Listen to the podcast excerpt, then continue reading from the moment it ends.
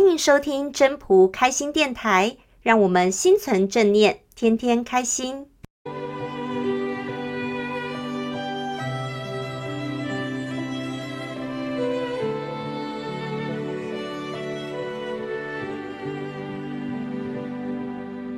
各位朋友，大家好，我是主持人 Marie。我曾经啊看过一个笑话，就是说两个素不相识的甲跟乙这两个人呢，在一个场合中就遇到了。那这个甲呢，他就跟乙说：“哎，我可以用我的牙齿咬住我的眼睛，你要不要跟我打赌？”乙当然不相信啊，甲怎么可能会做到这种事情？所以也非常干净利落、阿萨里的就答应这个赌约。结果呢，就看甲呢就在乙的面前。默默的呢，把他的一个假的眼睛拿下来，放到了他的嘴巴里面，咬一下，轻易的就打赢了这场赌约。看着乙这个无言的表情呢，甲又跟那个乙说：“哎，我再给你一次机会，你要不要再赌一次？我还可以用我的牙齿咬我另外一个眼睛哦。”你就看着甲说：“诶。”啊，你可以看得到周遭的事物，你不可能是两个眼睛都是假的呀。所以呢，他就接受了这个甲，他跟他又再提出来的这个赌约。没想到呢，这时候甲呢又慢慢吞吞的从他的嘴巴里面就拿出了他的假牙，就用这个假牙呢又咬上了他另外一只眼睛。在框架效应。这本书当中呢，他认为框架就是我们观看这个世界的一个窗口，也就是我们看待事情的一个观点或者是提问的方式，你内心所保持的评价标准或者是刻板的印象。简单来说，框架就是一个认知的极限。我们常常都会以为自己是一个很客观的人，可是早在一开始的时候，框架就帮我们排除了某些特定的一些细节或者是选项，让我们以为我们自己眼中看到的世界是全部的世界。比如说像呃呃名称框架，什么是名称框架呢？就比如说你看到特价啦、打折啊这些特定的字眼的时候，你就会想要去购物，让你觉得说好像有省到钱，其实反而是花了更多的钱。或者是说，你今天有一笔意外之财，你就会，或者是呃零钱，有些人就会特地的就会把这个钱呢拿去呃当成一个小确幸嘛，就把它花掉，反而比平常更快更快的把它花掉。还有提到了就是说呃时间框架，它它是一个创造幻觉。为什么会这样讲？就是说当在预测未来的时候，我们会。以为现在没有发生的事情，将来未来也不会发生，或者是说这个事情呃发生了，我们就找一个解释。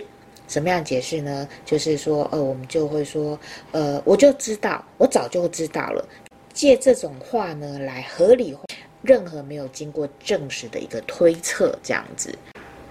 还有呢，就是最常听到的，就是你根本不了解我这种会影响人际关系的一个自我框架，不以及常常会被我们忽略。其实世界上跟自己想法不同的人，比我们所认知的人所想象中都还要多。这样，这些林林总总的，很可能都会导致我们很容易就会陷入在一个负面的情绪或者是状况当中。